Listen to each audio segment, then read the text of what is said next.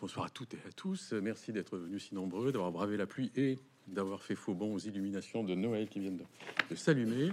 Merci. Donc, nous allons passer euh, la, soirée, la rencontre avec Philippe Collin, producteur de radio, qui est auteur, scénariste de BD, journaliste. On vous voit, mais vous êtes avant tout et d'abord une voix. Euh, c'est comme ça qu'on vous connaît, comme une voix. Vous êtes euh, une des grandes voix de France Inter depuis une vingtaine d'années. On vous a d'abord connu dans des émissions assez décalé, oui. avec Gérard Lefort, avec, euh, avec euh, Frédéric Bonneau, avec Xavier Mauduit. Et puis, on vous a aussi connu pour une création de votre cru qui était Panique au Mangin Palace. Et puis pendant six saisons, vous avez été un peu le journaliste culturo-sportif ou sportifo-culturel avec l'œil du tigre. Mhm. Et puis un jour, vous avez disparu. Et là, on était très malheureux. On s'est dit, mais que va-t-il devenir? Et vous êtes revenu quelques mois après avec une rafale de podcasts mhm. qui a beaucoup surpris. Donc je les rappelle, hein, vous avez fait le fantôme de Philippe Pétain, vous avez fait Poutine, vous avez fait Molière, vous avez fait Napoléon, vous avez fait Cléopâtre, vous avez fait Jean-Marie Le Pen, vous avez fait Simone de Beauvoir. Il y a quelques jours, cette semaine même, mhm. vous avez lancé Les Résistantes, un portrait de cinq portraits euh, de résistantes. Mais là où vous avez fait l'événement, la surprise totale, c'est évidemment avec le podcast sur Léon Blum, Une vie héroïque, qui fait aujourd'hui l'objet d'un livre, qui a fait aussi l'objet d'une pièce de théâtre. Donc vous allez nous expliquer tout ça. Mais d'abord, pour mieux vous connaître, mieux comprendre votre démarche et pourquoi vous en êtes arrivé là, est-ce que vous pouvez nous retracer un tout petit peu votre itinéraire, d'où vous venez euh, ce que vous avez fait avant. Bien sûr. Alors bonsoir Jean-Claude et bonsoir à, toutes et à tous. Et hum, je suis ravi d'être ici déjà. Voilà, je j'aime beaucoup cette librairie de, de Mola et j'aime beaucoup Bordeaux, donc je suis ravi de passer ma soirée avec vous. Euh, alors mon parcours très rapidement, euh, j'étais étudiant euh, à Brest, en Bretagne, étudiant en histoire, donc je suis quand même historien de formation à la base. Et puis, comme beaucoup de, jeunes gens et de jeunes filles, on, quitte sa région natale pour, Paris, hein. on monte à la capitale, comme on dit encore aujourd'hui, et j'ai entamé une aventure, voilà, professionnelle, qui est d'abord à la mort, c'est mon service militaire puisque je devais encore, moi, faire mon service militaire. Donc je suis arrivé à Paris pour faire mon service national euh, aux archives militaires à Vincennes. Voilà, euh, historique, le service historique des armées, le chat. Et il se trouve que durant euh, ce service militaire, j'ai eu l'occasion, à la fin de mon service, d'intégrer France Inter tout de suite, de par des rencontres professionnelles. Et donc je suis entré à Inter en 1999. Voilà ça va faire 24 ans cette année. C'est toujours très bizarre de se dire ça. Et, je ne suis jamais parti. Je suis resté à Inter pendant 25 ans et, j'y suis bien, très bien. J'y suis très bien. Et, en fait, voilà, c'est un parcours. Vous savez, quand on arrive à France Inter et qu'on n'a pas la culture de France Inter, puisqu'on n'écoutait pas la radio chez moi, euh, c'est un avantage parce que vous n'êtes pas impressionné par la maison. Moi, je n'étais pas impressionné du tout. Je connaissais personne, à vrai dire. C'était assez euh, une sorte d'aventure pour moi. Et hum, malgré tout, j'avais des désirs. Euh, j'arrivais d'une fac d'histoire, donc je me est-ce qu'on pourrait faire un peu d'histoire sur un terme, mais la passé prise. Donc vous trouvez des chemins de traverse pour faire autre chose, pour, euh, pour voilà, vous, vous épanouir, vous accomplir. Donc on, vous propose des chroniques, puis une émission, etc. Vous réfléchissez, et puis on, réfléchit à une émission qui peut vous correspondre, Panique comme un palace, par exemple. Et puis il se trouve qu'il y a quelques années maintenant, deux ans, trois ans, j'ai 48 ans aujourd'hui, et je dis à ma direction, bon, j'ai fait un peu le tour de l'antenne. Je me suis beaucoup amusé, j'ai pris beaucoup de plaisir, ça a été très intense pour moi, j'en ai un petit peu marre. J'ai un désir, encore là, présent, c'est finalement celui du départ, c'est l'histoire. J'aimerais revenir à mes premiers amours et faire de l'histoire. Et on m'a dit, bah, écoute, pourquoi pas? Il se trouve que euh, on a noué un partenariat avec la Villette, puisqu'il y a une grande exposition sur Bonaparte pour le bicentenaire de la mort de Napoléon, propose-nous quelque chose. Et là, c'est une aubaine. Euh, tout d'un coup, on me tend une perche. Donc je monte une équipe que je connais bien, et je dis, on va faire quelque chose qui va essayer d'être un peu différent en termes de vulgarisation historique. Euh, le fruit finalement d'un parcours, euh, ce sont des strates, c'est une sédimentation finalement. Et je suis arrivé en, 2020-21 avec une équipe que je connaissais bien. On avait vécu des expériences différentes de production radiophonique. On a intégré des gens qui arrivaient d'un parcours plus scientifique, universitaire, et on s'est mis ensemble autour d'une table, une équipe éditoriale une équipe artistique. deux pôles complémentaires, et on a réfléchi à comment est-ce qu'on pourrait nouer les deux. Et je leur ai dit, on a une opportunité peut-être là de créer un objet qui peut euh, nous amener à continuer. Et il se trouve que Bonaparte est sorti, et ça a fait un énorme carton tout de suite. Et euh, bon, on était très heureux, et on maîtrisait absolument rien, évidemment, de, cet éventuel succès. Et là, tout d'un coup, la direction de la Terre me dit, bah, écoute, tu, vas continuer parce que finalement, euh, la production est en train de changer. le confinement que nous avons tous vécu a modifié les pratiques culturelles. Euh, et c'est devenu très puissant aujourd'hui. Hein. C'est-à-dire que les auditeurs et les auditrices cherchent des programmes à écouter euh, au long cours dans leur vie en complément. Ça veut dire le complément du sport, de la cuisine, du bricolage, du transport. Et donc on s'est dit, tiens, on est entre guillemets dans un climat où on pourrait perdre la main parce que des plateformes comme Spotify, comme Deezer, comme Apple Podcast vont produire des éléments. Il ne faut pas que Radio France perde la main. Et donc, on, m'a dit, ben, est-ce que tu es d'accord de sortir de l'antenne pour ne produire que des podcasts natifs? On appelle ça natifs, ça veut dire originaux, qui sont euh, à destination des formats numériques, des supports numériques, pardon. Et j'ai dit oui, bien sûr, tout de suite. Et euh, voilà, j'ai vu comme, comme une sorte d'aventure à vivre. Donc j'ai maintenu l'équipe autour de moi et on a continué. Et on a fait Molière, puis Pétain, puis Poutine, et tout d'un coup, ça a commencé à prendre. Autant vous dire qu'on est aujourd'hui euh, très heureux et très surpris. Euh, on ne pensait jamais que ça marcherait comme ça, autant. Euh, Alors, dites, donnez-nous quand même quelques chiffres. De... Alors, d'abord, il faut dire que euh, c'est un, format hybride, c'est-à-dire que vous faites un podcast et qui est adapté à la diffusion à l'antenne. Oui. Ça a été le cas puisque cet été, et les, les, les essais précédents, bien sûr. Donc c'est un format hybride, donc tout à fait intéressant. Euh, aussi, j'imagine, parce que ce qu'il faut bien préciser dans le cas de vos podcasts, c'est qu'ils sont sur une très longue durée. C'est-à-dire qu'on peut avoir des podcasts de 10 heures, de 9 heures, enfin, donc beaucoup de moyens, j'imagine. Donc un coût élevé. Voilà.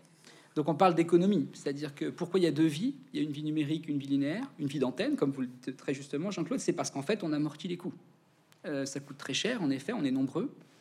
Euh, il y a des archives. Euh, ceux qui ont écouté les podcasts euh, voient un peu de quoi il en ressort. Et, c'est vrai que c'est beaucoup de travail de mixage. Donc ça, coûte très cher, ces podcasts. Enfin, ça coûte très cher. On reste à Radio France, hein, je vous rassure, c'est pas Netflix ni Hollywood.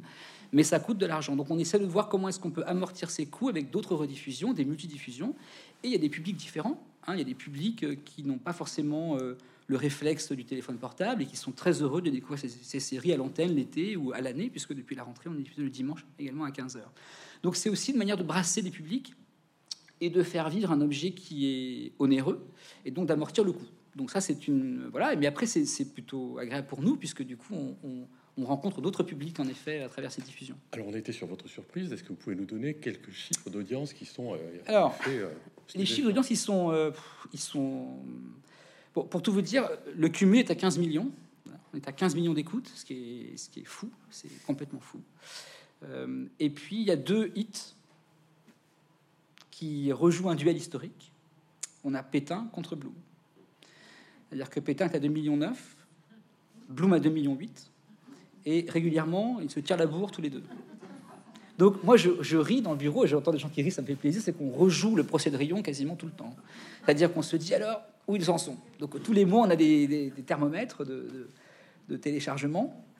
Et c'est intéressant. Alors nous, ce qu'on sait, par, euh, à date, on sait que Bloom va gagner, puisque Bloom est euh, plus jeune que Pétain, donc la vie de Pétain est déjà euh, bien entamée en termes de podcast, longtemps. alors que Bloom a encore quelques. Ah, ce livre, par exemple, la pièce dont vous avez parlé, Jean-Claude, fait qu'il y a une sorte de. Voilà, ça tourne toujours. Donc on voit bien que sa, sa marge de progression est plus grande. Mais c'est intéressant de les voir tous les deux face à face et qu'il y ait autant d'auditeurs qui se sont emparés de l'un et de l'autre peut-être les mêmes d'ailleurs, qui voulaient avoir euh, des outils pour comprendre d'où on vient, ou pour même se défendre dans un débat, etc.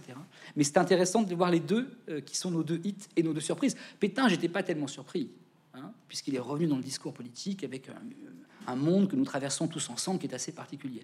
Lui, immense surprise. Oui, parce que lui, on va, on va, y revenir. Vous l'exhumez. Oui, oui. d'un oubli, euh, d'un oubli historique. Enfin, c'est stupéfiant là aussi. Euh, néanmoins, euh, vous faites ces. Donc, vous dites surprise, vous êtes complètement à contre-courant, c'est-à-dire avec des grands podcasts. Mhm. Euh, énormément travaillé parce qu'il y a oui, un travail de réalisation c'est enfin, c'est l'excellence quoi c'est vraiment ben, je leur dirais ils seront très heureux non mais, ils le savent donc c'est l'excellence et puis surtout sur cette énorme durée mhm. donc on, on, pouvait ne pas donner cher de cette aventure. Comment vous expliquez un tel succès? Euh, Je l'explique peut-être par euh, trois raisons. Euh, la première, c'est sans doute un appétit des auditeurs et des auditrices qui veulent comprendre le monde dans lequel nous vivons et de là où nous venons. Je pense que c'est extrêmement important. On a beaucoup de retours dans ce sens-là. On voit bien que les gens qui nous écrivent nous remercient pour ça. Donc je me dis, tiens, il y a un appétit là de comprendre et peut-être d'apaiser des angoisses aussi, ou de, de se dire, bah alors je suis dans un monde compliqué, qu'est-ce qui s'est passé pour qu'on en arrive là, peut-être, j'en sais rien. Ça, c'est la première chose. La deuxième chose, c'est que je l'ai dit, on a deux pôles. On a un pôle éditorial, un pôle artistique. Et tout l'enjeu euh, qui est le mien avec l'équipe, c'est comment est-ce qu'on arrive à mêler une parole scientifique avec les ressorts d'un récit. Donc, ça veut dire que l'historien n'a pas le droit d'avoir recours à l'émotion, et tant mieux. L'histoire se méfie des émotions, et c'est bien normal, ça n'appartient pas au procès scientifique de l'histoire, mais nous, nous avons le droit d'avoir recours à l'émotion. Donc, il s'agit de, d'écrire un récit très euh, composé entre une parole scientifique respectée, 55 minutes par épisode, à minima 35 minutes de parole historienne. Ça, c'est important de le dire. C'est-à-dire qu'il y a plus de la moitié du podcast qui est consacré à une parole scientifique sérieuse, retravaillée, remontée avec les historiens. On les intègre à l'équipe, hein, puisque je les appelle en permanence après les interviews pour avancer avec eux. Je fais des montages pour les rendre plus fluides, plus intelligibles parfois, plus simples parfois. Donc, mais tout ça se fait en concert, de concert avec eux. Donc il y a la parole historienne, le pôle euh, scientifique éditorial. Et puis il y a un pôle artistique auquel je tiens beaucoup, notamment ces deux femmes Violaine Ballet et Juliette Médevielle, et qui ont des parcours intéressants. La première a fait l'école des beaux-arts à Montpellier, la seconde l'école du Louvre à Paris. Et j'en parle parce que elles ont vraiment des profils artistiques et elles ont un rapport artistique à la matière sonore. Et donc c'est elles qui recréent des univers. Vous voyez, on n'a pas recours à la fiction, même si des comédiens ou des comédiennes viennent lire des textes euh, des personnages qu'on traite. Euh, sans être vraiment joué, hein, un peu incarné, mais pas joué. Mais il y a une incarnation, donc là, on a un peu de vie, on va dire. Mais les deux femmes que j'évoquais à l'instant, elles sont là pour reconstruire des univers sonores. Ça veut dire reconstruire l'ambiance d'une ville. Ça veut dire reconstruire l'ambiance d'un camp de concentration. Ça veut dire reconstruire euh, une forêt la nuit. Voyez Et ça, je pense que ça, c'est extrêmement important pour que l'auditeur, tout d'un coup, ait à la fois une alternance de euh, paroles scientifiques et tout d'un coup d'un récit un peu romanesque. Et ça, je crois que ça fonctionne. Tout d'un coup, on se on s'embarque avec eux, on va apprendre plein de choses, mais on a un rapport quasiment romanesque au récit, avec des cliffhangers à la fin de chaque épisode. quand on fait le plan, on, commence par là d'ailleurs. On se dit, voilà, on prend la vie de Léon Blum, il faut qu'on dégage huit moments qui vont être les huit moments où l'épisode se termine. Voilà, c'est tout simplement euh, une sorte de page turner, comme on dit dans un roman un peu populaire. Euh, donc ça, on y pense en amont, vous voyez. Donc ça, c'est la, la, deuxième raison.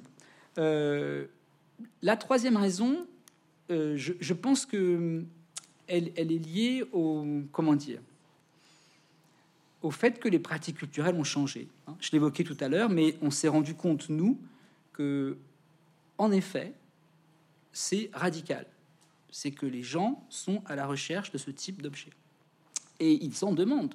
C'est-à-dire que nous, on produit beaucoup, euh, c'est ça, on y passe nos vies, et ils en veulent toujours plus. Mais on dit, mais comment ils ont le temps d'écouter 10 heures sur Philippe Pétain? Mais ils ont les 10 heures parce que forcément, voilà, c'est accompagnant. On bricole le week-end, on cuisine, etc. Donc on a le temps de les écouter. Mais ils nous en réclament toujours. Alors que nous, on a l'impression qu'on est, euh, on est ras la gueule pour être vulgaire. Et tout d'un coup, on se dit, mais comment on va faire? Parce qu'on n'y arrive pas. Et en fait, ils, réclament. Donc on se dit qu'il y a forcément un, temps euh, du public qui est prêt à ça et qui a envie donc euh, voilà, je pense que c'est une sorte de voilà de d'accumulation de, facteurs en tout cas. En tout cas, ce qu'il y a de remarquable, ce que vous faites, c'est en effet cette qualité-là, euh, la qualité artistique, mm-hmm. la qualité scénaristique, euh, les ambiances, ce que vous venez de dire. Je voudrais quand même que vous nous réexpliquiez vraiment comment vous travaillez, par mm-hmm. le processus fait, parce que on se laisse capter, c'est-à-dire on part on écoute le premier épisode et mm. on va jusqu'au bout des 10 heures et c'est en effet on ne lâche pas. Alors c'est aussi la qualité esthétique de votre podcast qui nous emporte. Enfin, c'est tout ça. Comment vous travaillez Comment vous procédez Alors, on a une équipe de 12 personnes aujourd'hui, ce qui est assez conséquent. À la radio, c'est beaucoup. Hein. En général, une équipe, c'est plutôt 4 personnes ou 5 personnes. Nous, on est 12 parce que le succès a conduit aussi à ça, euh, parce qu'Inter veut qu'on continue à produire des séries de manière assez régulière, mais de la même qualité, donc il a fallu qu'on nous renforce. Donc il y a, on va dire, euh, trois, trois grandes étapes. Il y a une première étape qui est une étape de documentation. Très simple, on a une partie de l'équipe qui passe des semaines, voire des mois, à accumuler de la source. Source manuscrite, évidemment, pour des lectures par exemple, mais surtout source sonore. Et ça, on y passe beaucoup de temps parce que euh, on est à l'affût, évidemment, de sources qui vont illustrer le récit, mais aussi d'inédits. Donc on y passe beaucoup, beaucoup, beaucoup de temps pour qu'on ait une vraie matière sonore qui vous embarque dans une époque. Parce qu'un podcast, c'est avant tout un objet sonore, et donc l'idée qu'on avait dès le départ, c'est de recréer une ambiance. Et quand on a du son, d'archives qui sont des archives historiques d'ailleurs. Hein. Un discours de Philippe Pétain le 17 juin 40, c'est une archive historique. Mais elle vous redonne une, matière sonore de l'époque. Donc ça, on y passe beaucoup de temps parce que c'est très important pour nous. Et ce sera important pour la suite du récit. Euh, et voyez, on est à l'affût aussi d'inédits. Je vais vous faire une petite euh, euh, confidence ce soir, mais le, prochain personnage qu'on va traiter, qui sera livré au printemps, c'est Louis-Ferdinand Céline. Et on est tombé sur une mine d'or on est tombé sur une mine d'or sonore. Il y a un monsieur qui nous a contacté et on a récupéré 15 heures d'enregistrement. Je ne vous dis pas ce que c'est, ce n'est pas Céline, c'est autre chose. Mais on a récupéré une mine d'or. Et donc, c'est pour nous, c'est alors ça a pris des semaines de négociation, pour tout vous dire. Et c'est quoi? Alors, je peux vous le dire rapidement, mais on a 15 heures d'enregistrement de Lucette Détouche, qui est la veuve, en 78, plus Edith Follet, qui est la première femme de Céline, enregistrée en 74. Et ce monsieur avait 15 heures de bande jamais diffusé, jamais entendu. Donc ça, ça nous apprend. C'est des semaines de négociation. Mais voilà, donc on passe beaucoup de temps là-dessus parce que ça, ça va être une plus-value dans le récit, parce que tout d'un coup, Lucette va devenir un personnage. En fait, il faut, et ça, c'est la, première phase, c'est la documentation. Ensuite, une fois qu'on a toute la matière sonore, on réfléchit à un plan. Parce que ayant en tête quelque chose d'important, c'est de la radio. Donc, ce qui dicte l'écriture, c'est le son. Ce n'est pas ce que forcément j'ai envie de raconter c'est que j'ai des désirs de raconter Léon Blum, et ensuite, je vais m'adapter à la situation. C'est pas le son qui s'adapte à nous, c'est nous qui nous adaptons à la matière sonore. Donc c'est pour ça que ça paraît très fluide, que ça paraît très naturel, qu'on est embarqué dans le récit. C'est parce que, à la base, tout est posé sur la table. Au point que, pour que vous sachiez un peu la coulisse, c'est que l'écriture de l'épisode est la dernière étape. On pourrait dire, bah, c'est bizarre il écrit avant, et puis après on illustre. Pas du tout. On, a un établi, une table de montage, on sait ce qu'on veut raconter, on a un plan très détaillé. Et on commence à poser une archive, un bout d'interview, une lecture de Charles Berling, une archive, un bout d'interview. Le récit est posé comme ça. Et ça fait à peu près 42 minutes à la fin, pour tout vous dire. Donc on a épisode 4, par exemple, un bout à bout, ce qu'on appelle un bout à bout. Tout est posé avec des ressorts de récit. Et après, je récupère tout et je fais le lien. C'est-à-dire qu'après, j'écris autour des sons. Et c'est là où on se dit, ah mais c'est incroyable, il écrit ça et le son arrive. Mais en fait, non, je triche. C'est-à-dire que le son est là et moi j'écris autour en entrée et en sortie. Donc j'emballe les sons, je les, je les mets en valeur, je les recontextualise. Mais c'est eux qui dictent la loi du son. Je dis ça parce que parfois on a des sons extraordinaires mais qui ne sont pas diffusables parce qu'ils ne sont pas assez restaurés, parce qu'ils sont abîmés, parce que voilà. Et donc, par ça, on, y renonce. Voyez. Donc ça, c'est ça, c'est la deuxième partie. Il y a une troisième partie qui, évidemment, toute l'interview, des, les interviews des historiens et des historiennes, qu'on regroupe en quelques semaines. Et donc, on a toute la matière. Et après, donc une fois qu'on fait ces assemblages dont je vous parle, arrive le travail de Violaine et de Juliette, qui vont s'emparer de cette matière et vont l'habiller vont recréer des univers sonores totalement créés par elles. Hein, c'est ça qui est assez fascinant.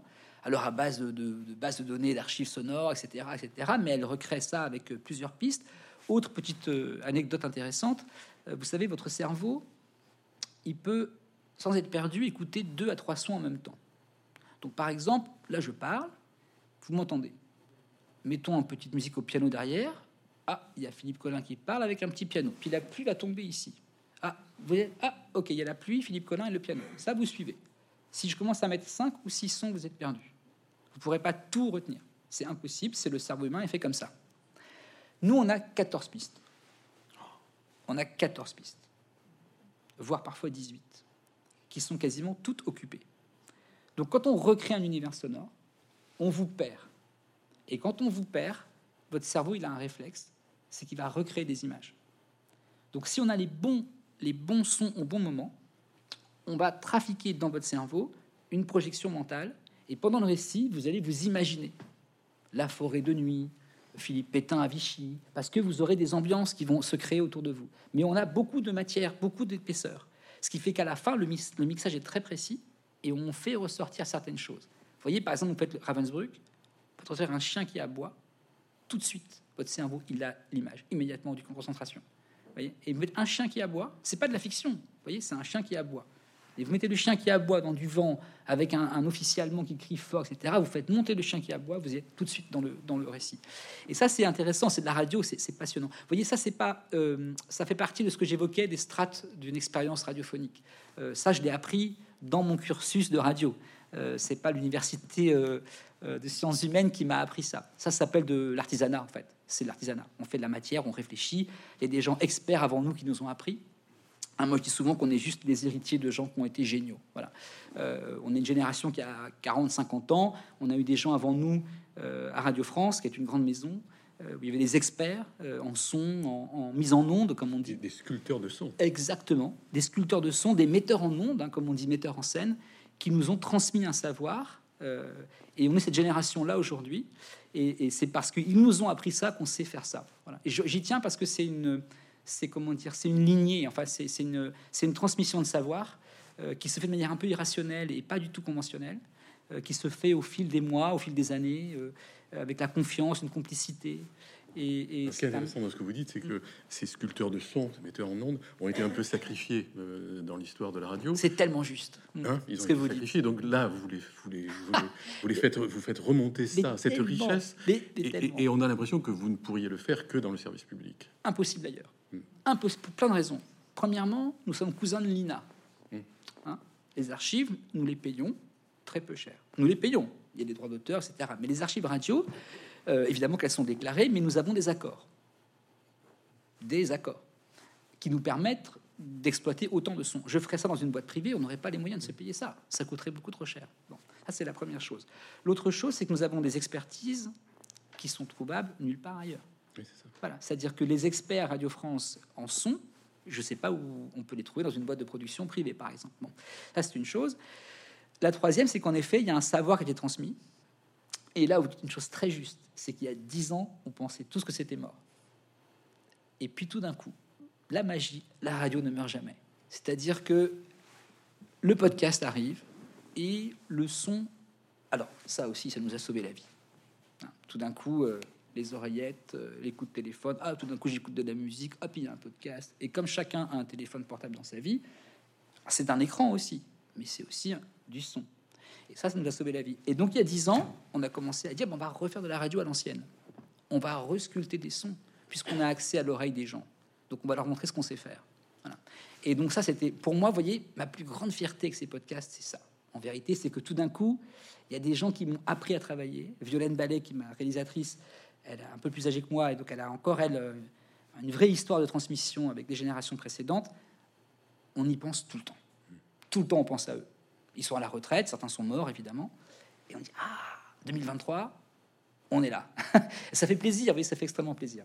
Oui, parce que la radio a basculé dans une sorte de blabla euh, et à plat. Complètement. À plat, Et ces grands sculpteurs de son qui sévissaient beaucoup à France Culture. Bien sûr. Un peu à France bien Inter. Sûr, bien sûr. Et effectivement, donc vous héritez d'un. C'est un petit peu comme la, comme, un peu comme la comédie française. Vous avez des costumiers, des décorateurs. C'est exactement. Là, vous avez ça à Radio France. Et vous, mm. vous l'exploitez, vous l'utilisez dans, dans, le côté audacieux de, votre confection, ce que vous venez de mm-hmm. dire, parce que ça ressemble à la haute couture, hein, quand même. un, peu, un, peu, un peu, un peu, Alors, à certains moments, vous bousculez la chronologie et ça passe très très bien. Comment vous faites pour jouer ce tour de Bonto un peu euh, historique et ça passe? Voilà. Comment, comment vous faites ça aussi dans la construction dans la... Alors ça, je vais vous le dire, c'est la bande dessinée qui me l'a appris. Parce que la bande dessinée, elle a un atout pour la narration qui est génial, c'est l'ellipse. Il faut pas avoir peur de ça. Si vous accompagnez bien vos lecteurs, bien vos auditeurs, vos auditrices, si vous leur prenez la main, le tour de passe-passe, ils l'acceptent. Voilà. Il faut pas avoir peur de se dire, en fait, je vais euh, bousculer un peu la chronologie, je vais même parfois passer d'une date à l'autre avec un tour de passe-passe. Hein, ça, c'est le côté un peu magique. Mais ça fonctionne très bien. Et les... si le récit est bien ficelé, si vous gardez l'attention des gens qui vous écoutent, ils vous suivent et ils acceptent ce tour de passe-passe ou cette ellipse. Et ça, c'est vrai que j'avais, j'ai eu peur de le faire au départ. Et je me suis dit, mais attends, en bande dessinée, en fait, ça marche très bien. On passe d'une page à l'autre, parfois, il y, a, dix ans qui sont passés, parce que c'est bien amené, bien ficelé, et le, lecteur euh, accepte le pacte. Je on va essayer en radio. On va essayer de... Mais à condition d'être euh, généreux. Voilà, il faut être généreux. Il faut... Il faut vous savez, euh, qu'est-ce que ça veut dire généreux? Ça veut dire ne pas être confiscatoire, savoir pour tous, service public. Voilà. On a un public très divers, de gens qui ont des éducations très différentes, parfois très élevées, parfois pas du tout. Et nous, ça nous importe dans l'équipe. Donc on a une petite règle, par exemple. On écoute les sons tous ensemble. Les historiens qui parlent, ou mes, textes écrits. Quand quelqu'un ne comprend pas un mot, il lève la main. Règle d'or. Alors soit on explique le mot, soit on l'enlève. Vous voyez? C'est aussi simple que ça. Soit j'explique ce que c'est, soit je fais une incise dans l'interview de l'historien pour dire il vient de dire Dreyfusisme, voilà ce que ça veut dire. Ou on enlève le mot. Ça, pour moi, c'est la base de, ce qu'on fait ensemble, tous ensemble avec l'équipe, pour être généreux dans le savoir. Et si vous faites ça, je pense que les gens sont prêts à vous suivre parce qu'ils disent OK, il, m'accompagne et, je lui fais confiance. On, leur fait confiance. Voilà. Donc le tour de passe-passe, il se joue à plusieurs euh, échelons, je crois. Oui, oui. Et euh, comment vous faites aussi pour que euh, pour arriver justement à maintenir pendant 10 heures l'attention C'est-à-dire, vous dites des cliffhangers, c'est-à-dire qu'il y, y, a un rebond. Comment vous le comment vous l'élaborez? Comment comment vous faites ça aussi? Alors en fait, on ce que j'expliquais en fait, c'est qu'on essaie de trouver des moments un peu saillants de la vie du personnage. Ça, c'est une chose. Donc ça, dès le départ, on sait, on a la matrice. Hein. on sait avant de commencer sur quoi se termine sur chaque, chaque épisode. Ça, c'est évident, on sait. Et ensuite, il y a un découpage dans chaque épisode. Euh, donc, il y a ce qu'on appelle, nous, les interludes. Vous savez pas ce que c'est parce que c'est un terme technique entre nous, mais vous le connaissez quand même un petit peu. C'est qu'on a une sorte de petite virgule sonore qui joue au violon. Il y en a trois, comme Pierre et le loup. Vous voyez? C'est comme Pierre et le loup. C'est-à-dire que on vous demande pas plus de 18 minutes d'attention. On vous demande 18 minutes d'attention et on fait une petite pause. Un interlude un petit bout de violon, qui est la même chose. Ça fait 12 secondes, c'est pas très long. Et à chaque sortie d'interlude, en général, c'est pas systématique, je fais un petit récapitulant. Et ça, c'est extrêmement efficace. Vous dites, ok, j'ai pas tout compris ce qu'il a dit, il va récapituler. Donc, je peux même divaguer un peu. Il va me faire un petit point d'étape. Et je le fais régulièrement. Et donc, 18 minutes. Et dans ces 18 minutes-là, on fait bien attention de tout répartir. C'est-à-dire que dans chaque 18 minutes, il faut qu'il y ait de tout. Il faut qu'il y ait évidemment la parole euh, scientifique, des historiens, des historiennes. Il faut qu'il y ait des archives de l'INA. Il faut qu'il y ait euh, des lectures des comédiens et des comédiennes. Il faut qu'il y ait euh, des, univers recréés par Violaine et Juliette. Voilà, faut qu'il c'est une même recette qu'on duplique en trois fois. Donc c'est un plan, presque une dissertation en trois parties. C'est-à-dire que systématiquement, on a trois parties. Donc vous verriez mon conducteur, c'est introduction, problématique, partie 1, partie 2, partie 3, conclusion. Sur tous vos podcasts hein. Sur chaque épisode est fait de la même manière. Et en plus, on est contraint, vous l'avez très justement dit, d'une diffusion à l'antenne. Donc on a un, time code, c'est-à-dire que euh, quand les podcasts aujourd'hui, euh, comme ils ne sont pas liés à une antenne, ils peuvent faire 12 minutes pour l'un, 14 pour l'autre, 28 pour l'autre, c'est pas très grave. Nous, on est contraint de faire 54 minutes 50 secondes. 48, 52 si vous voulez. Donc on est contraint par ça.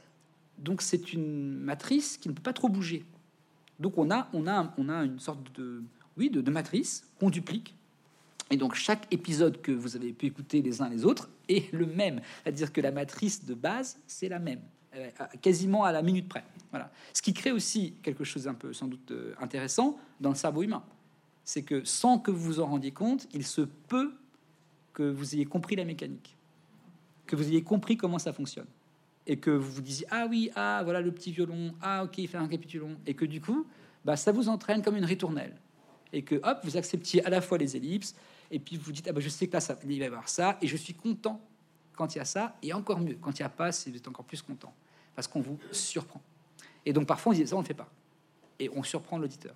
Voilà. Oui, surtout que vous avez des gimmicks sonores, enfin des. C'est la règle de la radio. sonores qui sont très envoûtantes, qui complètement. Sont, et ça, c'est très travaillé. Très original. Voilà. Vous voyez, par exemple, sur chaque série, on, pour commencer chaque série, je pourrais parler pendant des heures, donc j'espère que je suis pas trop ennuyeux, mais en fait, euh, pour chaque série, avant de commencer, je l'ai pas dit, on, passe beaucoup de temps aussi, là c'est le pôle artistique, à dégager un univers sonore.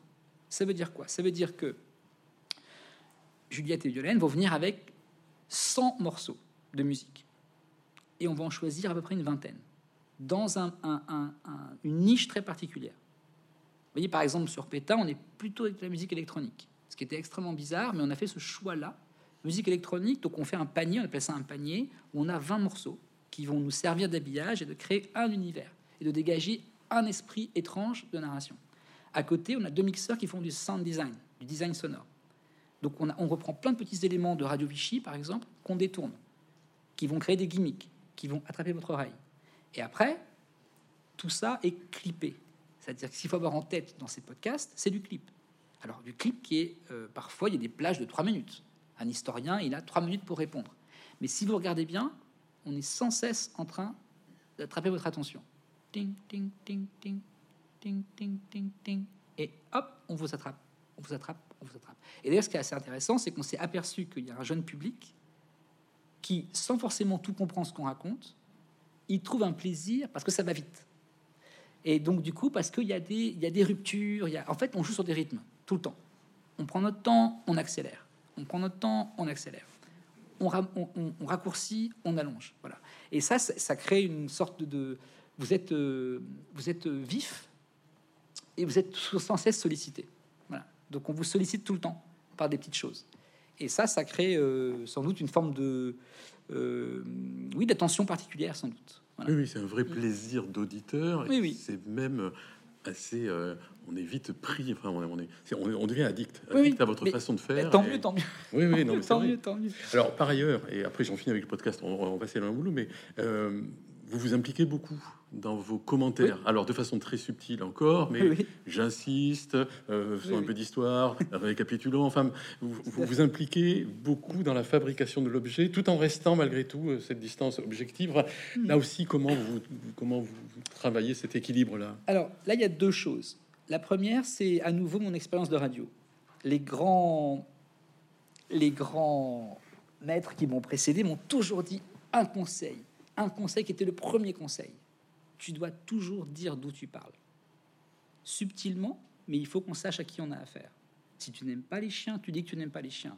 Si tu n'aimes pas les enfants, tu dis que tu n'aimes pas les enfants. Si tu aimes la crème chocolat, tu dis que tu aimes la crème chocolat. Vous voyez, il prenait ces exemples extraits qui n'étaient pas des exemples politiques, mais voilà. Mais en fait, ça c'est extrêmement important, c'est dire d'où on parle. Ça c'est une règle d'or à la radio. Juste que les gens qui vous écoutent sachent à peu près qui vous êtes, sans vous dévoiler complètement. On ne fait pas de la propagande ni de l'idéologie. On essaie de transmettre un peu qui on est. Ça, c'est extrêmement important. Donc, je m'engage un peu, en effet, en disant, ben voilà, je vais vous dire un peu qui je suis. Et je pense que ça peut avoir, comment dire, une sorte de sensibilité à, l'égard des autres. Ça, c'est la première chose. L'autre chose, c'est que on appartient au service public et on a trois missions divertir, informer, éduquer. On essaie avec l'équipe de correspondre à ces trois missions. Et dans éduquer, parfois il faut prendre un peu position, de manière très subtile, juste rappeler des choses et de dire ben regarde ou informer d'ailleurs, ça va, ça va ensemble, divertir on l'espère aussi, mais on prend position, euh, comment dire, au nom de l'intérêt général. Vous voyez toujours au nom de l'intérêt général. C'est pas pas du tout partisan. Euh, vous voyez, on a traité Philippe Pétain honnêtement. On s'est pas dit on commence à charge, on le désingue. Non, on a dit on va essayer d'expliquer pourquoi Philippe Pétain a ce destin-là dans la France du XXe siècle. Voilà. Après, on a rappelé quelques évidences. Non, Philippe Pétain n'a pas sauvé les Juifs de France. Point barre. Ça, c'est historique, c'est documenté, donc j'insiste. Je le dis, j'insiste. Il n'a pas sauvé les Juifs français. Voilà, ça, c'est un petit engagement qui reste assez minime, mais qui dit aussi d'où on parle. Au nom de l'intérêt général, au nom du service public. Et c'est vrai qu'on y tient et que l'équipe est aussi tenue par ça, et, et c'est important pour nous. Voilà. Alors on est là pour parler euh, de Léon Blum, on a parlé de vous, maintenant parlons de Léon Blum. Euh, vous Laissons la place à Léon. Vous l'avez exhumé, euh, vous en avez fait euh, quelque chose d'absolument, comme vous dites, une vie héroïque, mais on est même au-delà de ça. Enfin, ce que, ce que vous révélez de, de, de Mm. qui a été Léon Blum a été tellement oublié, et grâce à vous, euh, c'est une vraie résurrection, Mhm. exhumation et redécouverte, révélation. Donc vous avez fait ce podcast en 10 heures, maintenant vous avez fait un livre qui est la reprise, Oui, oui. mais avec une très très belle illustration et un travail, là encore, éditorial. Incroyable. Voilà, une, une iconographie ex- extraordinaire. Et vous en avez aussi fait une pièce de théâtre. Alors, Oui. le choix de Bloom. euh, je reviens pas sur les choix des podcasts précédents, on n'a Non, pas le temps, mais- mais le choix, le choix de Bloom, pourquoi vous allez le chercher et qu'est-ce qui fait que vous y pensez? Et surtout est-ce que vous, avez déjà en tête que vous allez euh, exhumer tout ce qui a été enfoui et, d'un seul coup nous montrer la, grandeur, l'immensité d'un homme d'État? Je vous raconte. Euh, J'arrive à 18 ans à Brest, à l'UBO, l'Université de Bretagne occidentale. Première exposé en TD, je suis en histoire, Léon Blum. Moi, je connaissais pas Léon Blum. Je connaissais comme tout le monde. hein. Le collège, le brevet, 1936, des congés payés. Et je commence à 18 ans à devoir faire un exposé en TD sur Léon Blum. Donc, c'est quelques semaines de travail, euh, un exposé de 30 minutes, euh, le professeur qui vous interroge pendant 30 minutes. Et bon, je, me dis, waouh, une vie hallucinante, ce Léon Blum. Et on a 18 ans, du coup, on est projeté dans une sorte d'héroïsme aussi. Donc, je suis passionné par Léon Blum. Puis la vie passe. Et il se trouve qu'au mois de mai, non, avril 2022, je fais réviser le brevet des collèges à mon beau-fils en histoire. Je vois que Léon Blum, il ne sait pas vraiment qui c'est. Pas du tout. Dans le manuel scolaire de, la troisième, il y a demi-page sur Blum et le Front Populaire. La SFIO, il ne sait pas trop ce que c'est. Il y a quatre pages sur le général de Gaulle. Normal. Normal. Et je le dis avec sincérité. Mais je me dis quand même une demi-page sur Bloom. Dans dix ans, il va rester un quart de page et puis il n'y aura plus rien. Donc je me dis, est-ce que c'est pas le moment avec ce qui nous arrive Je parle des podcasts, de proposer Bloom. Convaincu de, de sa vie héroïque. Et je me dis, ben, je vais essayer. Donc je dis ça à la direction d'Inter qui me dit, oh là là, est-ce que tu es sûr de toi? On avait des grands personnages. euh, Quand il me posait la question, c'était plus pour me dire, euh, euh, attention, on, on a, on a pris des gros personnages, ça marche bien. Bloom, c'est... Donc je dis, ouais, je- j'y crois. J'y crois. Et on me dit, ben, tu vas faire 5 heures. On vous dit pas, pardon, on vous dit pas, vous faites de Gaulle par exemple? Si, on me le demande, et je vais finir par le faire. Mais, euh, mais là, tout d'un coup, je me dis, bon, essayons Bloom. Euh, et on me dit, tu vas faire 5 heures au début. Bon, puis je dis, en fait, non, il m'en faudrait 7. Bon, puis on négocie, on termine à 9. Mais moi, j'ai la trouille. Hein. J'ai la trouille. J'ai une équipe avec moi avec qui on a pour l'instant eu euh, un joli succès, etc. Je me dis, bon, on va bien voir. Mais en même temps, on a passé 8 mois avec Léon Blum. On, on sait qu'il y a un potentiel de, euh, voilà, d'une vie incroyable et méconnue on sait, nous, ce qu'il y a dans le podcast. On connaît les archives, on connaît les historiens, on a, produit quelque chose qui nous plaît et qui et Berling, avec qui on est lié aujourd'hui, a, a incarné Bloom de manière géniale au micro. Bon. Et puis ça part. Le podcast, il sort comme ça le 6 décembre euh, 2022. Et il se passe quelque chose d'extraordinaire. Extraordinaire. Bouche à oreille phénoménale. Twitter, Instagram, Facebook. Tout d'un coup, ça prend une proportion inouïe. En très peu de temps, en quelques semaines, c'était devenu un, un hit. Euh, Tout le monde en parlait. hein. mais c'était Tous incroyable. ceux qui avaient écouté disaient aux autres, eh, va écouter ça. Incroyable. C'était, c'était, c'était. Alors pour nous, c'était. Imaginez pas la source de joie, parce qu'il y a un grand stress quand même, hein, grande angoisse. Et puis tout d'un coup, bon après, on, on s'est quand même dit assez vite que peut-être qu'il y avait aussi, il y avait plusieurs raisons sans doute à ce succès. Euh, en tout cas, c'est le retour qu'on a. Première raison, il y a sans doute un peuple de gauche qui doit se sentir un peu orphelin.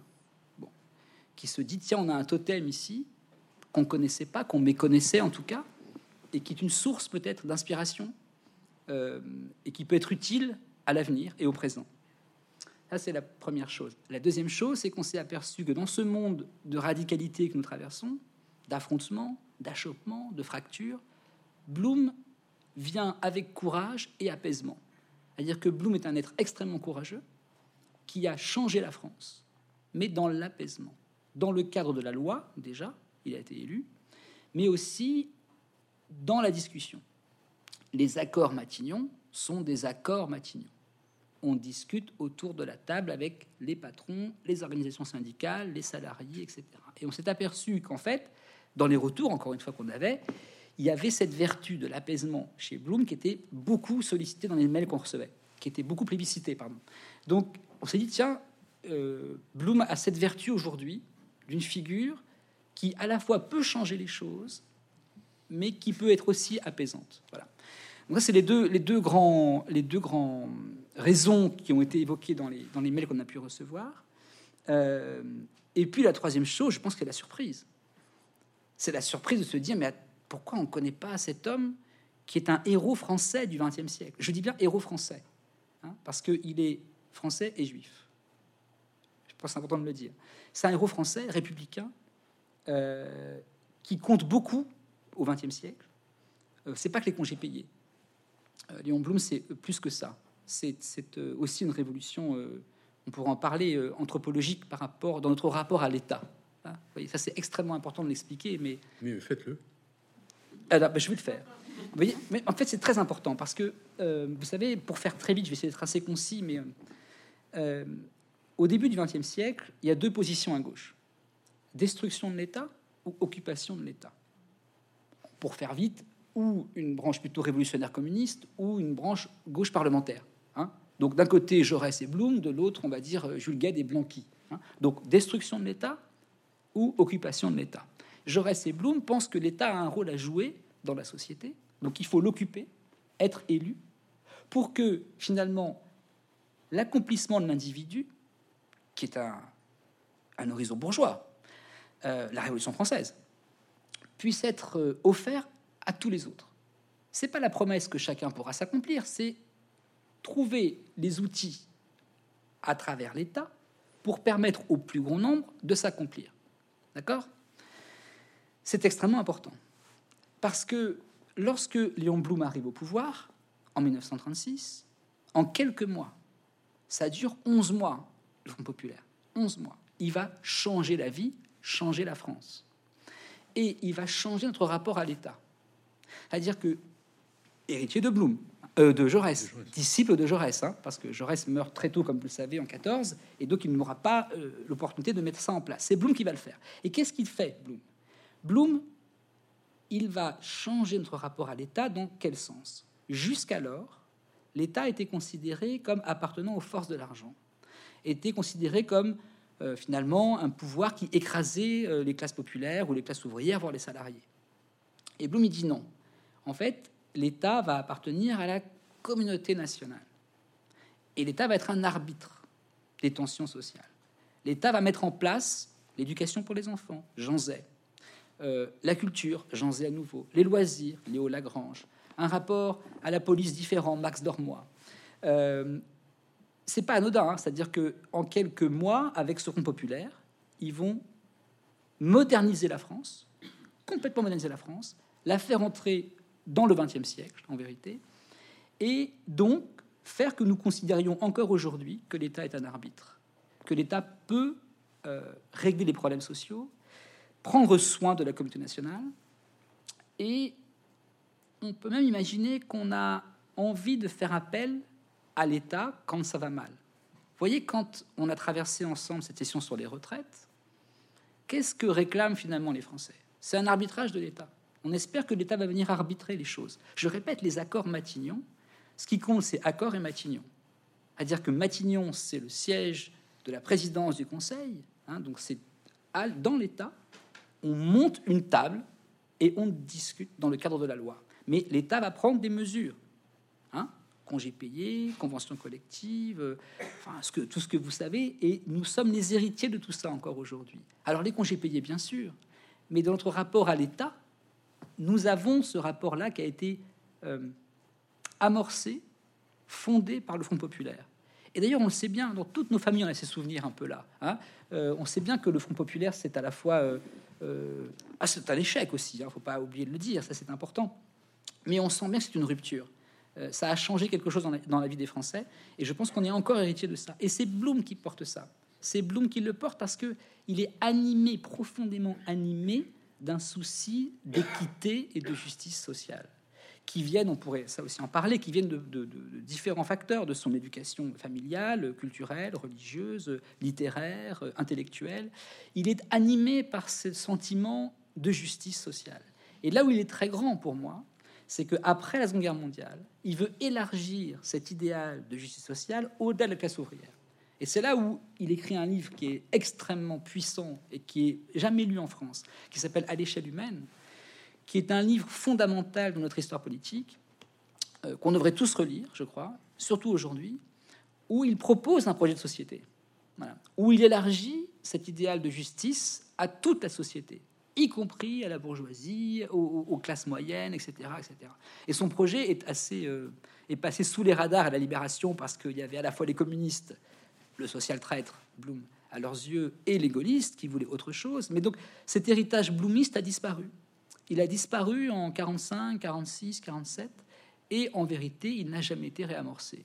Jamais. Comment vous expliquez qu'il euh, a été à ce point-là enfoui, oublié, mais avant d'être oublié, il a été enfoui? Alors vous dites communiste et gaulliste, mais, est-ce que c'est suffisant à expliquer Alors je, crois qu'il y a hum, plusieurs raisons à cette euh, disparition de Léon Blum. La première, c'est en effet qu'il est victime de contre-mémoire. Ça, c'est important de le redire, y compris au sein de la SFIO. C'est-à-dire que euh, les communistes, donc le PCF, le juge toujours comme un social traître, celui qui a dit non à Lénine en 1920, donc, euh, et qui travaille avec la bourgeoisie parfois. Donc Blum est un traître. Et rappelez-vous qu'en 1945-46, le PCF est le premier parti de France. Hein. Ils sont majoritaires dans les élections, donc ils pèsent lourd. Hein. C'est aussi euh, le parti des résistants en parti, etc. etc. Bon. Donc, il n'est pas question que le Parti communiste reprenne l'héritage de Blum. Les gaullistes ont un projet de régime politique dans lequel nous vivons aujourd'hui, la cinquième, politique, la cinquième République, qui est à l'opposé de la troisième, que Blum incarne.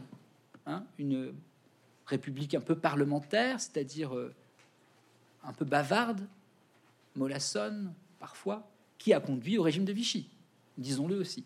Donc, De Gaulle, quand il prend le pouvoir en 58, qu'on appelle au pouvoir et qu'il met en place euh, la cinquième, le contre-modèle, c'est Blum.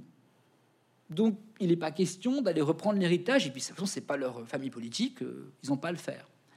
Et à la SFIO, donc l'ancêtre du Parti socialiste, en 1946, il y a un congrès. Et deux adversaires vont euh, euh, donc être en concurrence pour devenir secrétaire général du parti. Daniel Mayer, qui est donc l'héritier de Léon Blum, le bloomiste, et Guy Mollet, qui est lui d'obédience marxiste. C'est-à-dire que Guy Mollet dit on ne peut pas renoncer à l'orthodoxie marxiste. Et les militants socialistes de l'après-guerre, qui viennent de souffrir pendant quatre ans, comme tous les Français, ont du mal à comprendre qu'on va les tendre la main à la bourgeoisie. C'est quoi cette histoire? Hors de question. Après tout, la bourgeoisie, elle s'est effondrée en 40. Euh, Blum dit bien que 40, c'est un effondrement de la bourgeoisie française, comme Marc Bloch, hein, dans L'étrange des fêtes, il le, diagnostique très bien. C'est un effondrement de la bourgeoisie. Donc, les militants de la SFIO se disent, mais il n'est pas question qu'on élargisse notre idéal aux bourgeois. Donc ils vont élire Guy Mollet à la tête de la SFIO en faisant disparaître Daniel Mayer et en faisant disparaître l'héritage de Blum. Ça, c'est pour la politique. D'accord? Communiste, gaulliste, SFIO qui se débarrasse de Blum. Il est encombrant, le vieux. Et puis il y a autre chose qui est intéressante. C'est son judaïsme. Quand on se plonge dans les archives de l'après-guerre, années 60, années 70, années 80, c'est hallucinant. C'est-à-dire que il y a un antisémitisme français qui parfois est endormi, euh, qui parfois ressurgit, mais Blum en est victime sans cesse après sa mort. Trois exemples, rapidement. Les éditions Larousse sortent un dictionnaire en 60. Éditions Larousse. il y a donc la partie non propre. Il y a un petit article sur Léon Blum. Léon Blum dit Carfulkenstein. Dans l'article du Petit Larousse français illustré 61, il y a donc une reprise, parce que dit Carfulkenstein, c'est toute la propagande antisémite de l'extrême droite des années 20, des années 30 contre Blum. On disait, bah, il n'est pas français. C'est pas son vrai nom, Blum. Il s'appelle Karl Frankenstein, il arrive de Hongrie, c'est un juif qui n'est pas français, etc. 61, 61, dix ans après sa mort, dans la France du général de Gaulle. La France quasiment encore la nôtre, hein, la cinquième. Bon, il y a ça. Autre moment hallucinant pour nous à la radio, on, s'aperçoit qu'en 1970, pour les 20 ans de la mort de Léon Blum, il y a une émission spéciale des dossiers de l'écran. Spécial Blum ce soir-là. Et il y a un standard. Je ne sais pas si vous vous souvenez de ça. On pouvait appeler Guy Darbois. Guy Darbois était le mec qui vous répondait au téléphone. Et là, Guy Darbois, on dit alors Guy Darbois, bonsoir. Bonsoir. Est-ce qu'il y a des questions? Il y a plein de questions. Alors, il y a plein de questions. Hein, c'est euh, plein de questions. Et il est un peu gêné. Il dit parce que bon, bah, je, je vais vous donner pêle-mêle les questions. Et en fait, ce sont que des questions antisémites. C'est fou. C'est fou. Euh, et, vous faites entendre ça dans le podcast. Dans le podcast, on entend le son et dit ben voilà, il y a la vaisselle d'or par exemple, cette fameuse vaisselle d'or qui n'a jamais existé, hein. mais ça ressort et on dit mais alors pourquoi est-ce qu'on dit pas qu'il a survécu à Buchenwald puisqu'il a eu un traitement de faveur, euh, qu'en fait c'est parce qu'il était juif qu'il n'est pas mort, etc. Des trucs horribles quoi, horribles. Et Guy Darbois dit bon ben je sais pas comment on va faire, mais voilà. Donc alors ça c'est une, il y a un antisémitisme, d'accord, qui est là. Et après il y a peut-être la mauvaise conscience française. Parce que, en effet, peut-être qu'il y a une chose qui est compliquée. Il appartient à une minorité, Léon Blum, qui est la minorité juive française, française juive, républicaine juive, voilà. Et peut-être qu'il y a une sorte de mauvaise conscience, qui est ma troisième explication, qui est de se dire bon, dans les années 30, parce que les gens qui sont 50, 60, 70, ils, sont, ils ont vécu l'entre-deux-guerres on n'a pas été très alerte sur ce qui se passait. Hein. Je rappelle que Blum a failli mourir mmh. en février 36 d'un attentat boulevard Saint-Germain en plein Paris, parce que les camelots du roi qui assistaient aux obsèques de Jacques Bainville voient Blum dans une voiture et manquent de l'assassiner. Hein. il passe plusieurs jours à l'hôpital, euh, il, a une commotion au cerveau, etc., etc. Vous voyez, alors je dis pas que les gens n'étaient pas outrés, je dis juste que peut-être qu'il y a une sorte de mauvaise conscience on peut se dire ah on n'a peut-être pas été assez vigilant sur ce qui s'est passé en France dans l'entre-deux-guerres, on a peut-être été victime d'une propagande antisémite à laquelle on a pu adhérer de manière un peu imbécile, mais et euh, qu'aurions-nous fait hein? Moi je juge pas les gens, qu'aurions-nous fait? Est-ce qu'on n'aurait pas été victime nous-mêmes? Donc, mais donc je pense qu'il y a peut-être ça aussi qui dit ah on est un peu gêné. Mais tout de même, comment se fait-il que la, gauche lyrique des années 80 mm. euh, l'ait pas récupérée, ah. et ça ne soit pas euh, saisi? Question extrêmement intéressante, Jean-Claude. C'est la, réponse qui va être intéressante. Extrêmement intéressante. Alors, les années 80, c'est François Mitterrand. Alors, il faut savoir que lorsque François Mitterrand relance le Parti socialiste au congrès d'Épinay en 71, il n'y a pas beaucoup de bloomistes autour de lui. A des Trotskars qui ont euh, changé de, crèmerie, mais qui arrivent du trotskisme, donc qui détestent Blum. Par exemple, euh, voilà, je citerai personne, mais vous voyez à qui je pense. Euh, Non, non, je ne prononce pas. C'est filmé. Euh, donc, c'est pas, pas l'école bloomiste qui est là autour de, François Mitterrand. François Mitterrand lui-même a une vie compliquée, des origines compliquées, une jeunesse compliquée, une jeunesse française, comme a dit Pierre Péan. Euh, donc, c'est pas forcément sa crèmerie non plus. Et on a fait, on a essayé de regarder un peu combien de fois Mitterrand évoquait Blum euh, dans les années 80. C'est assez rare il y fait très peu référence. Un peu quand même, mais assez peu. C'est quand ça va mal qu'il y, pense. Par exemple, avec le mur de l'argent, hein, euh, en 84, euh, s'en va, Fabius arrive, hop, là on sort Blum. On reste socialiste quand même. Euh, dans les campagnes, plutôt 75, 77, il y a Blum qui est un peu présent dans la voix de Mitterrand, mais pas tant que ça. Et après, donc je pense que je pense que c'est pas vraiment, on va dire, l'univers de François Mitterrand, Léon Blum, voilà, à plusieurs euh, étages. Bon, c'est pas son parcours, euh, c'est pas forcément euh, son, son univers.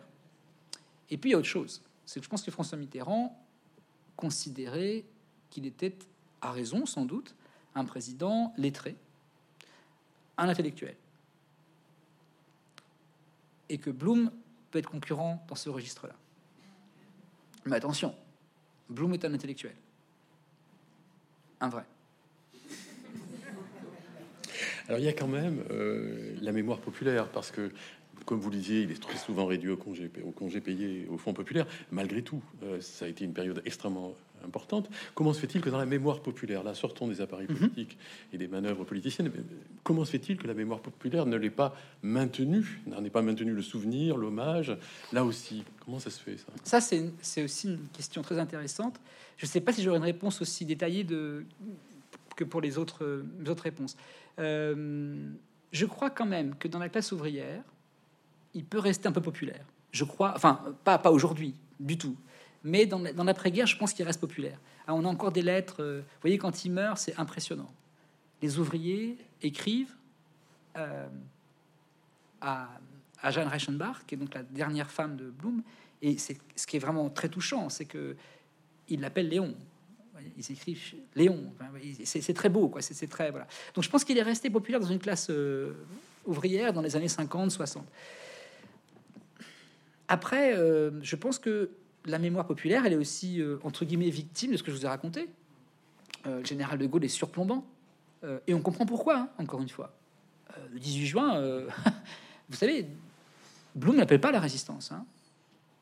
Il va devenir résistant. Il a arrêté très vite et puis il a dit non à Pétain. il a dit non à Pétain à Vichy le 10 juillet 40. Donc c'est un résistant d'entrée de jeu, mais il n'y a pas un appel à la résistance. D'ailleurs, c'est c'est intéressant ça en France, hein, la résistance. Ça vient des profondeurs du pays. Il n'y a pas un grand intellectuel qui appelle la résistance. De Gaulle, c'est un sous-général de seconde zone. Personne ne le connaît. C'est pas un grand général français. C'est un jeune mec, il a 51 ans. Personne ne sait qui c'est. Et à Londres, il dit, il emploie le mot résistance. Voyez, Lucie Aubrac, tout le monde la connaît aujourd'hui. À l'époque, elle a, elle a 25 ans. Personne ne sait qui c'est. Donc c'est ce vieux pays qu'est la France qui trouve dans ses profondeurs des ressorts de résistance. D'accord?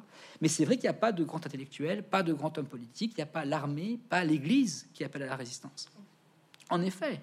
Donc, euh, quand De Gaulle revient en 58, euh, c'est évidemment l'homme du 18 juin qui est là aussi. hein. Et je pense que, bon, il prend toute la place, sans doute. Et parce que ça reste aussi un, un homme politique euh, qui est très populaire dans les classes populaires, le général de Gaulle. Donc je pense que de Gaulle a pris beaucoup de place. Euh, et puis vous savez, Blum, il a, il a, alors peut-être que c'est aussi ça son retour de hype, mais il a plusieurs identités, Blum. Il est à la fois un intellectuel et un homme politique. Je pense que c'est le seul à ce niveau-là en France. C'est à la fois un Français et un Juif, un Juif et un Français. C'est à la fois un homme qui aime les femmes, un masculin, mais aussi un sensible. Euh, c'est à la fois un bourgeois, mais qui a le goût de la classe ouvrière. C'est-à-dire que c'est des identités multiples, variées, qui fait que tout d'un coup, on ne sait pas trop qui c'est. Et ça, aujourd'hui, ça peut euh, trouver un écho, parce que nous savons tous, aujourd'hui, nous avons plusieurs identités. Nous savons très bien, on, on fait avec.